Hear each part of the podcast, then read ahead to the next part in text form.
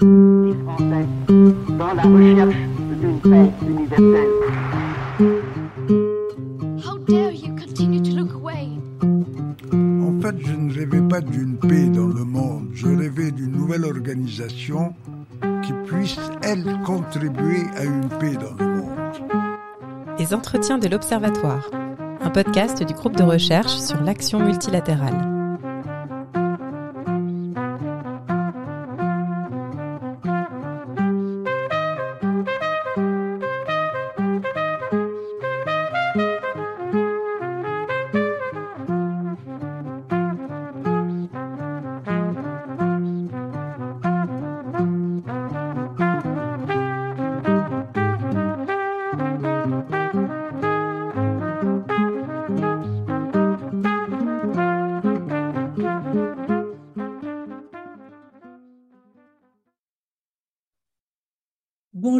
Toutes et à tous. Bienvenue dans les entretiens de l'Observatoire du multilatéralisme et des organisations internationales, un podcast qui vous est proposé par le GRAM, le groupe de recherche sur l'action multilatérale.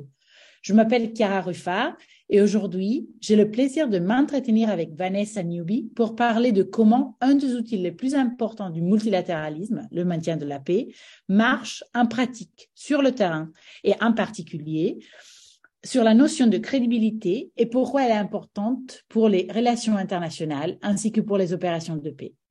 Vanessa Newby est maître de conférences auprès de l'Institut of Security and Global Affairs, auprès de l'Université de Leiden.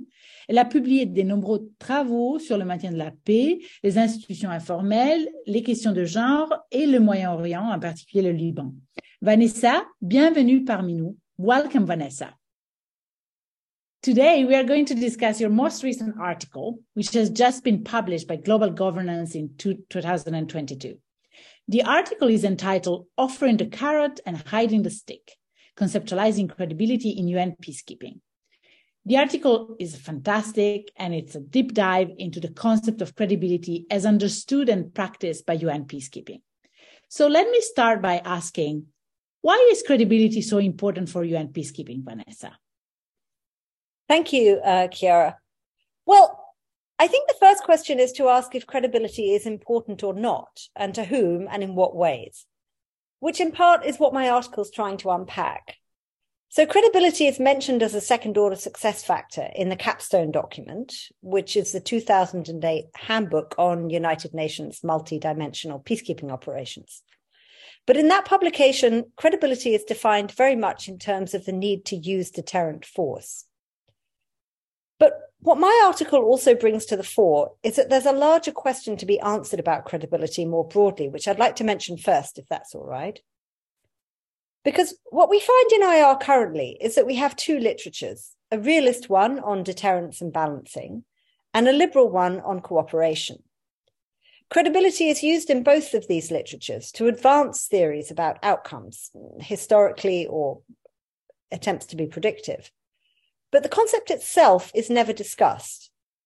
Furthermore, because these two literatures prioritize different things, the question of audiences is never really examined. So, what should a state be building a reputation for credibility on? And is it with the same audience?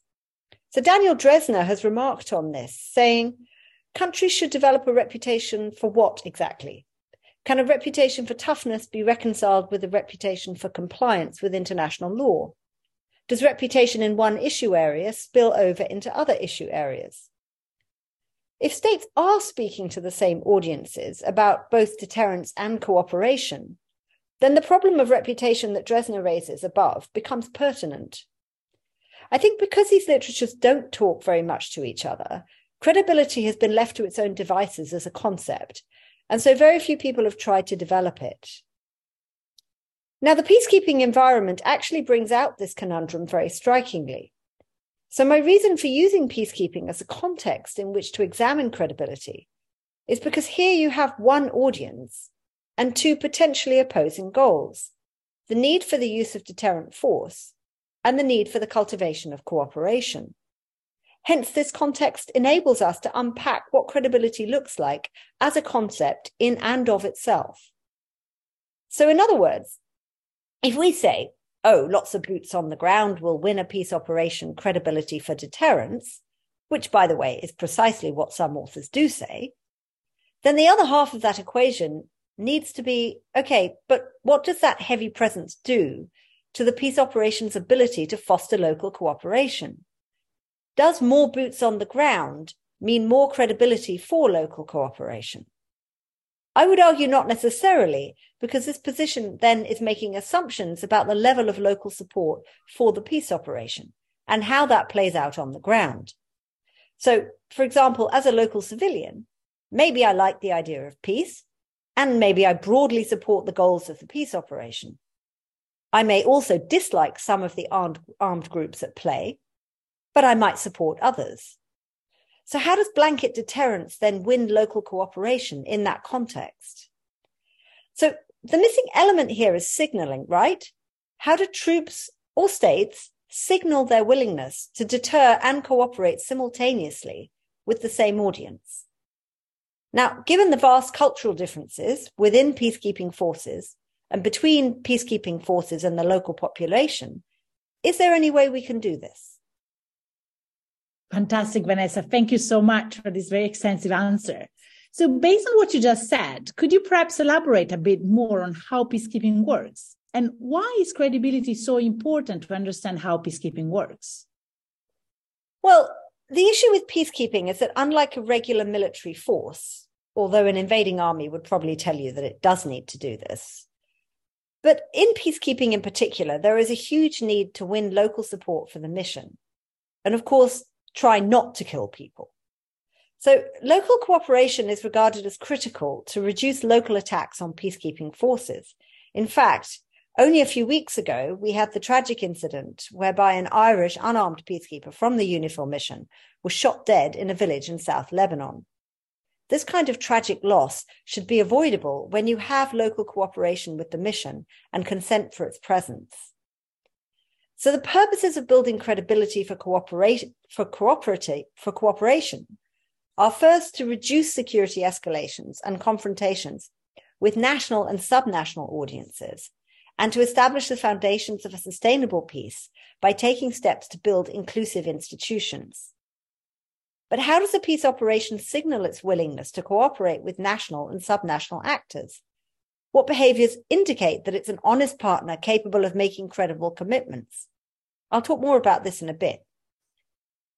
Now, in peacekeeping, deterrence refers to the capacity and willingness of a peace operation to use force in defense of the mandate. So the purpose basically in peacekeeping is to deter violence in all its forms. But again, how does a peace operation signal its resolve to use force when it considers using force necessary?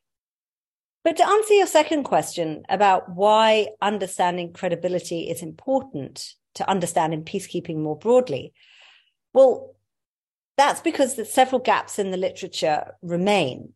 Um, credibility has often been used to uh, to justify the ends, but but the means have never really been unpacked. So what I mean by that is statements are made in the literature about needing a large number of troops to demonstrate credibility in peacekeeping. And by that, I mean credibility in deterrence. But the fact is, is that a peacekeeping force is not the same as a national military force that comes under a unified command and control. Um, and that can hopefully be relied upon to uh, to perform in a similar way. So in in that scenario, a large number of troops would most certainly be seen as more threatening than a small number. But in peacekeeping, we know that different nationality contingents behave in and patrol in very different ways. So it's not enough just to say a large number of, of, of peacekeepers indicates credibility. It doesn't. Troops need to signal their willingness to credibly or their, their resolve to use force to deter uh, actors who might want to to be violent. Okay, so it's understanding the how uh, rather than the what. Great. Um, and then how a peace operation develops credibility for cooperation is a second gap in the literature because it's really currently quite under researched. So the kind of behaviors that signal credibility, such as the provision of information, are definitely mentioned in the literature, but only usually in passing, with some small exceptions, which I'll talk about possibly later. Um, but until my article came along, these these really hadn't been unpacked in any in any meaningful way. So I guess what I'm saying is my article does, apart from raise the curly question of what is credibility as a concept, mm-hmm. it also asks, excuse me, are there signaling behaviors that a peacekeeping force can use to indicate their willingness to cooperate with the local population or to deter violence? And can we come up with some kind of classification that would be of service, of use to peacekeepers? Fantastic. Thank you so much. Um, related to this also, I mean, a wealth of, of scholarship, of literature has found that peacekeeping works, mostly thanks to deterrence. But you criticize all those arguments as well. What is the problem with deterrence? Well, first off, the use of force is heavily prescribed in UN peacekeeping. So the idea that one should use force to bulldoze a peace agreement has empirically only been shown to work in limited cases, uh, in Kosovo, for example. I think temporality is important here. Sometimes a brief show of force is needed, but anecdotally, most peacekeepers will tell you the last thing you want to do when confronted with trouble on the ground is bring out your gun, because it usually only serves to escalate the problem. There's also the argument, of course, that once you start to use force extensively, you become part of the fight or another party in the fight. And that was shown, as we know, very clearly in Somalia. So there's a good chance that using force will give you more problems, not less. Now, where this gets very hazy, of course, is around the issue of the protection of civilians and how to use force in this situation, where protection of innocent civilians must be paramount.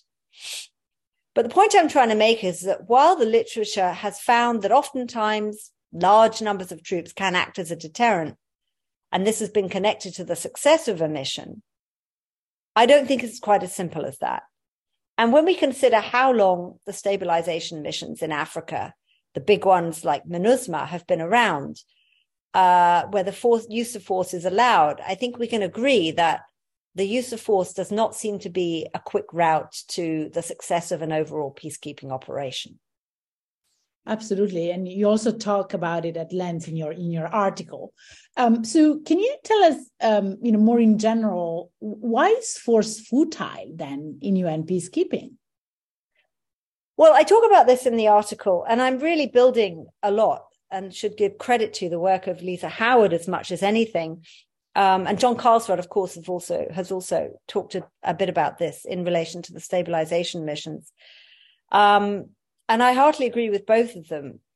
Um, I think the biggest challenge in attempting to use force in peace operations is is fundamentally the inability to provide security guarantees.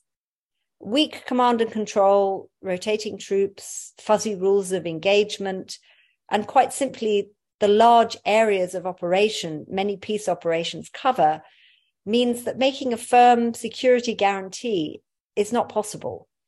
So peacekeepers need to find other ways of interacting with the local population to build support for the work of the mission and prevent needless attacks from hostile populations on the mission itself, simply, simply to function. You know, basic functioning such as patrolling needs to happen in relative safety so Lisa Howard contends in her book Power in Peacekeeping that inducement and persuasion work just as well as coercion.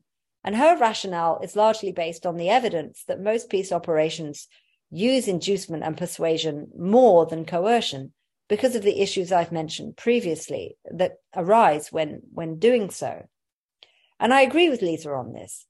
My research on the UNIFIL mission convinced me uh, that if a peace operation wants to even function in a semi hostile environment, then the regular use of force is simply not possible, as it usually only triggers more violence.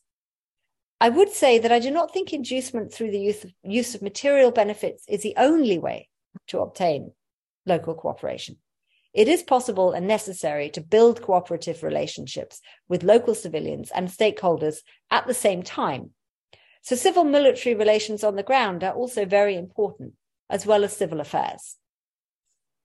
So, uh, your research is not only theoretically sophisticated, it's also very useful for policymakers. What can UN peacekeeping leadership do to ensure that the mission is uniformly credible across sectors? So, where my article goes into quite a lot of detail, and it's going to be a bit difficult to talk about this without you know the diagram in front of you so i will try and keep this as simple as possible but i encourage the readers to uh, look at the show notes where the diagram uh, will be in the article, which is fully open access, uh, if they want to understand this a little better. So I'll try and talk on this issue without hopefully confusing uh, the audience. So what I do in the article, in the in the second part of the article, is to unpack credibility as a concept first and foremost, and unpack the signaling behaviors required for the two types of credibility you want to to win, which are for deterrent purposes and for cultivating cooperation.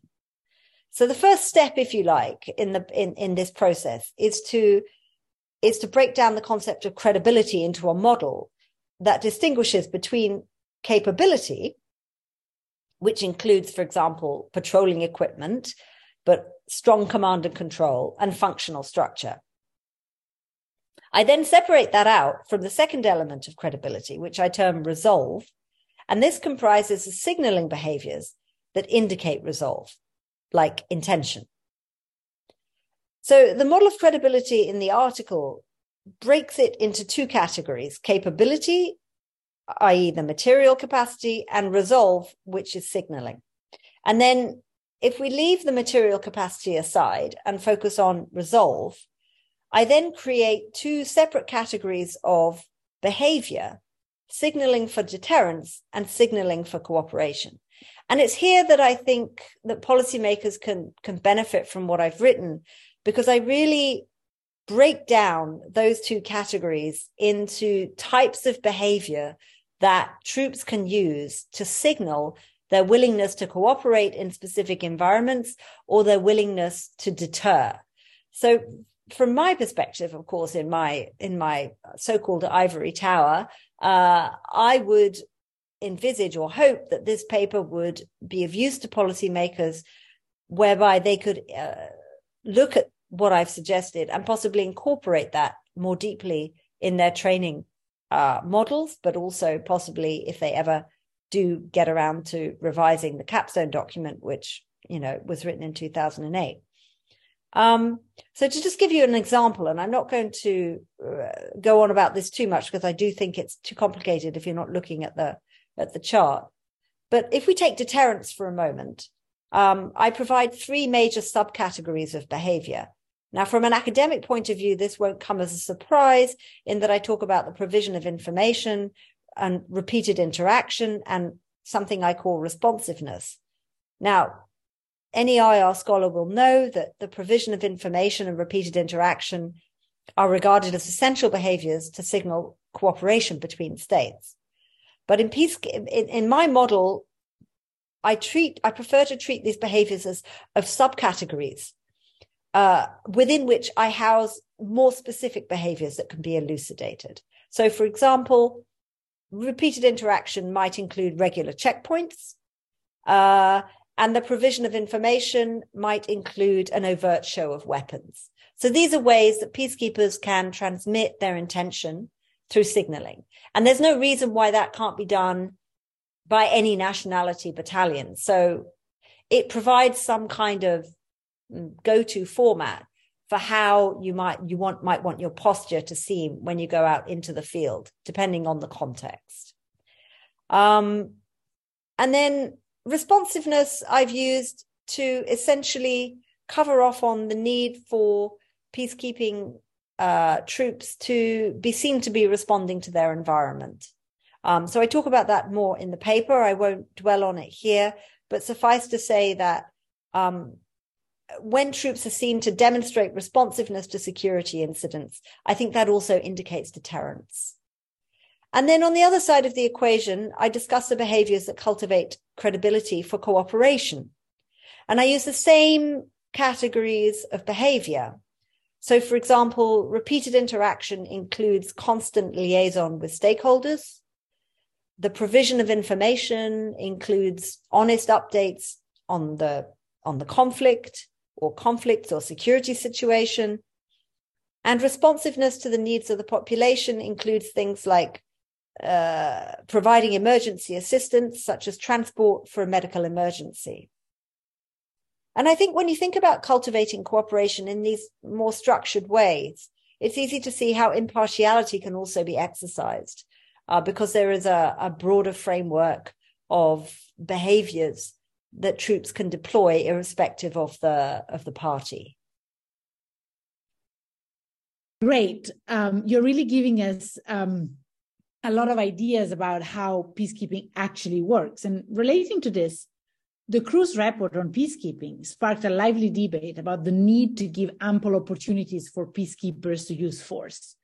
Your research seems to suggest a different approach, but it comes at the risk of getting peacekeepers stuck in the base when the environment is too volatile and the peacekeepers are too lightly armed. What would you recommend in those cases? Well, we have a number of examples of different types of peace operations. But I think the example you give above is perhaps assuming that a heavily armed peace operation would sort of blast its way out of the base and into the local environment with a heavy use of force. But in the long term, what does that achieve?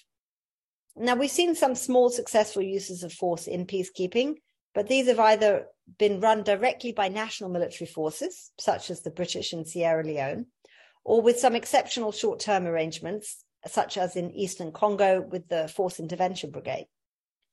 But what Lisa Howard and I and others are at pains to stress is that these kind of solutions don't seem to work in the long term.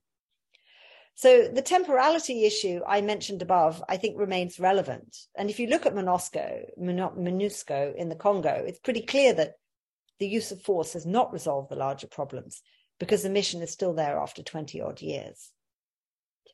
So let's use a Star Wars analogy here uh, if you can stand it, and say that the Han Solo principle of using his space blaster to get himself out of tricky situations has a limited shelf life versus the Luke Skywalker approach of trying to talk his way out of trouble using his lightsaber as the last resort. Now, I'm not an expert on the larger African missions, but it seems to me that the use of force has not provided them with any more success in the long term. So, to my mind, building cooperative relationships, in particular with key stakeholders at the regional and local level, is ultimately what's going to get you out of the base.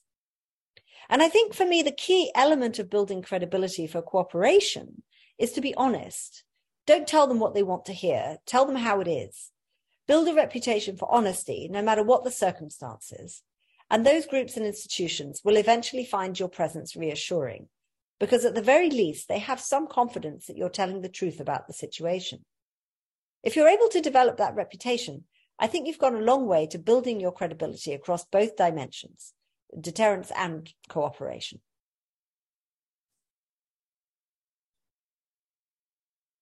Very, very clear. Thanks, Vanessa. In this article, as well as in your 2018 book, you talk extensively about positive peacekeeping. What is it? And what would it take for the international community to implement it?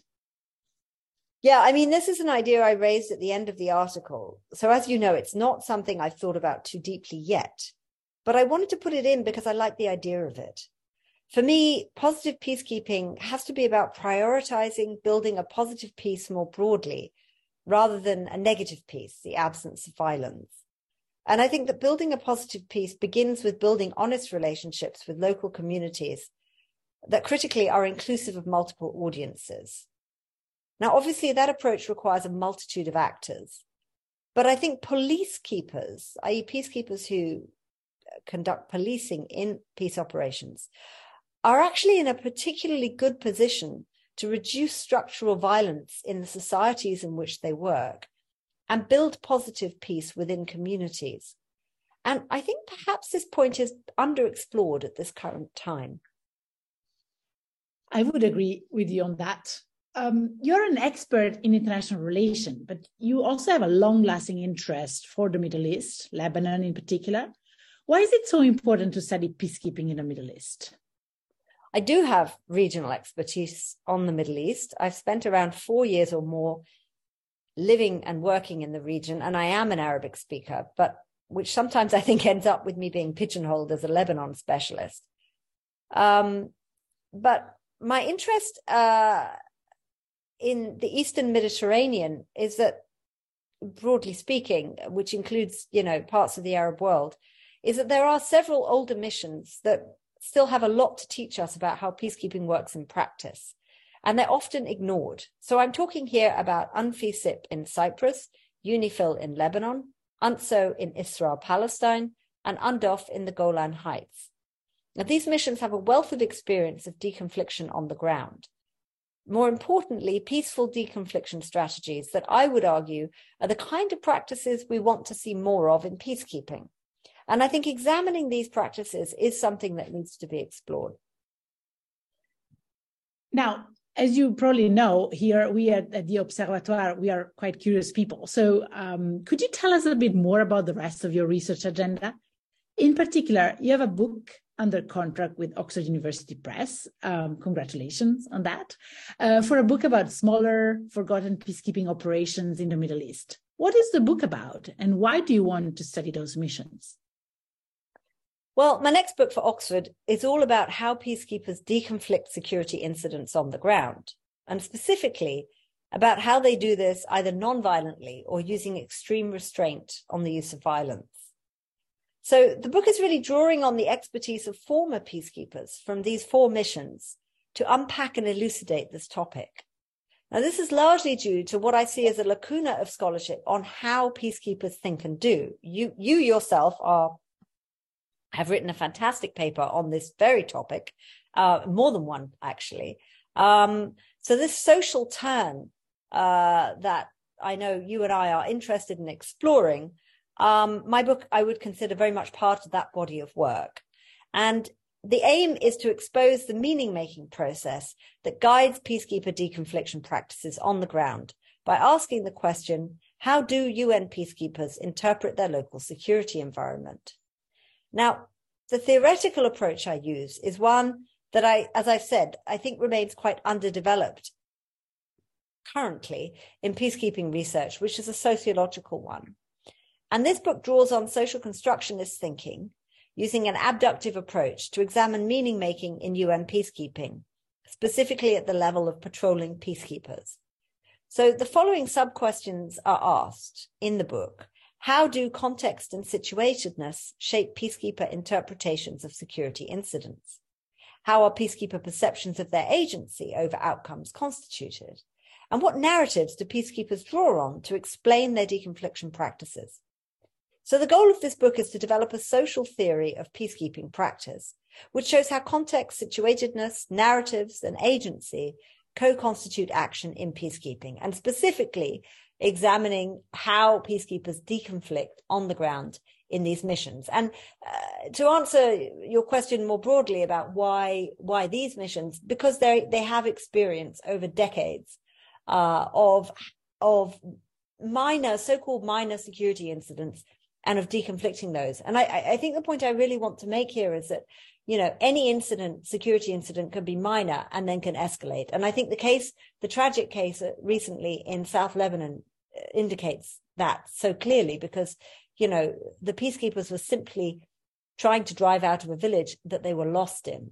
Um, there was no other purpose to their being there and it ended in the death and and uh, serious injury of two of two peacekeepers. So any incident can be minor and it's how you deconflict that prevents it from becoming major. And i think i think this is really underexplored more broadly and that's what i'm trying to talk about. And given the wealth of experience in cyprus and lebanon you know these really deep intractable uh, land based conflicts um, i think they will give us uh, give uh, provide us a lot of understanding of of what goes on at that at that patrol level of patrolling Absolutely.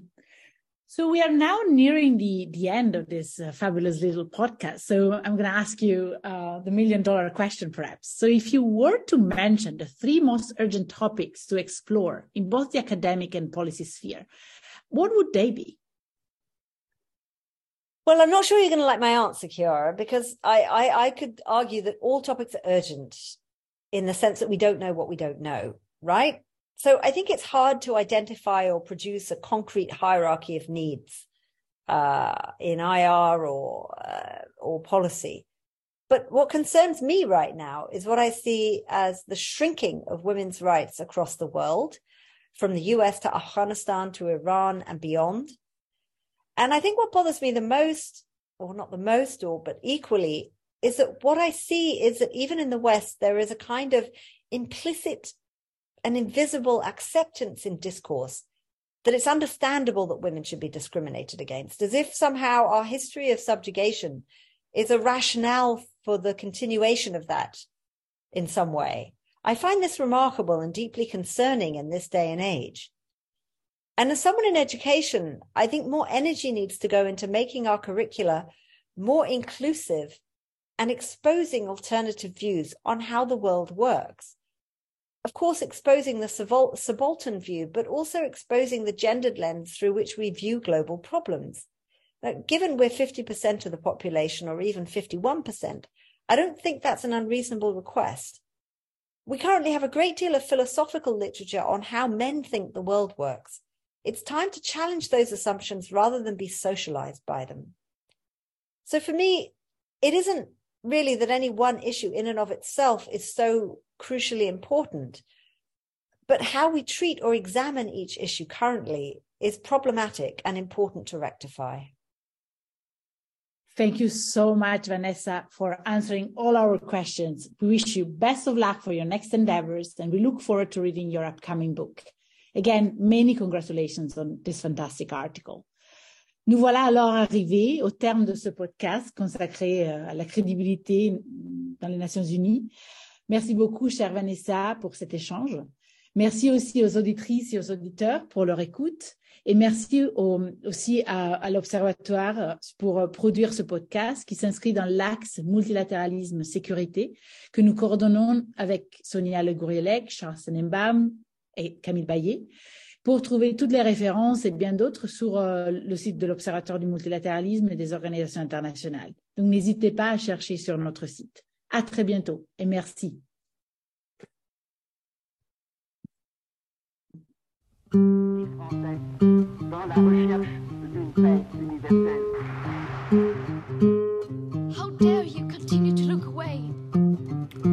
Je ne rêvais pas d'une paix dans le monde, je rêvais d'une nouvelle organisation qui puisse, elle, contribuer à une paix dans le monde.